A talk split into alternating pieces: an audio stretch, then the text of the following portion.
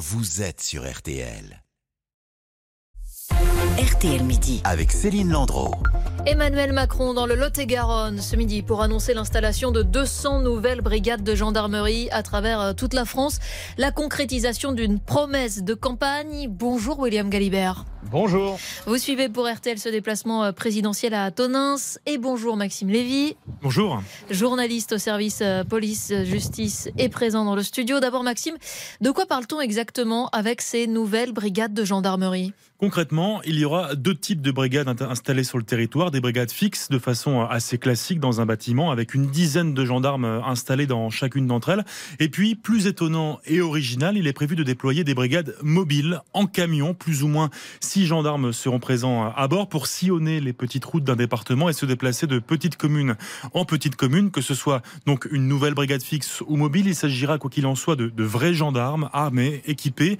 Sur ces brigades roulantes en camion, l'Elysée parle de prolongement d'une brigade physique avec tout l'équipement nécessaire euh, à bord donc de ce camion pour déposer une plainte, une main courante, effectuer euh, un signalement ou tout simplement avoir un renseignement. Et elles seront implantées quand ces nouvelles brigades? Les toutes premières brigades vont être mises en place le mois prochain. Par contre, le déploiement total de ces 200 brigades doit se faire d'ici 2027, un délai qui permettra de recruter plus de 2000 gendarmes supplémentaires afin de justement de, de remplir ces brigades, afin de choisir où elles, sont, elles seront installées. L'Élysée explique qu'ils ont regardé la carte de la délinquance où se trouvent les endroits les plus euh, criminogènes. Ils l'ont recoupée avec la carte des brigades déjà installées et ont ensuite choisi les lieux les plus isolés. L'idée, c'est de proposer donc un meilleur maillage du territoire? Tout à fait. L'idée, c'est de rapprocher au maximum l'offre de sécurité des, territoires les plus enclavés, éviter aux habitants d'un petit village, par exemple, de faire 30 km en voiture pour déposer plainte. Ce déploiement va donc concerner des zones rurales, bien sûr, mais également des quartiers en périphérie des zones urbaines.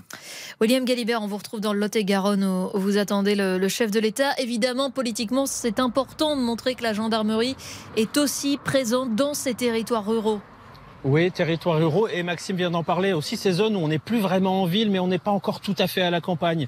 Ces endroits où vous avez des millions de Français qui peuvent parfois se sentir euh, délaissés, abandonnés par l'État, un peu traités comme des citoyens de seconde zone parce que il y a peu ou pas de transport, parce que le réseau téléphonique et, et Internet marche mal, parce que il y a peu ou pas de services publics. Donc là, l'idée, c'est de leur dire, bah non, on vous oublie pas et vous allez revoir du bleu, vous allez revoir du gendarme. Ça, c'est vraiment le message présidentiel, c'est dire, mes prédécesseurs ont fermé des brigades par dizaines. Eh moi j'en remets, j'en remets même beaucoup, donc plus de 200. Et ça sera intéressant de superposer cette carte des nouvelles brigades avec la carte du France du vote Rassemblement national, parce que là, l'objectif politique apparaîtra assez clairement. Euh, ici en Lot-et-Garonne, par exemple, là où on se trouve entre Damazan et, et Tonins, ici par exemple, Marine Le Pen est arrivée en tête au premier comme au deuxième tour de la dernière présidentielle. Euh, La sécurité, euh, William, par ailleurs, c'est l'un des grands axes de travail du moment pour le gouvernement. Oui, et d'autant plus après les, émeutes du mois de juillet, euh, où il y a eu parfois de gros dégâts dans ces endroits pourtant éloignés des grandes villes, euh, des zones qui sont aussi touchées par des cambriolages, par les trafics, par la consommation de drogue. Et puis, on sait qu'Emmanuel Macron n'arrive euh, décidément pas à coller sur lui cette image de, de fermeté, d'autorité. Donc, tout ce qui peut aider à, à cultiver cette image est bon, est bon à prendre. Merci beaucoup William Galibert et merci euh, Maxime Lévy.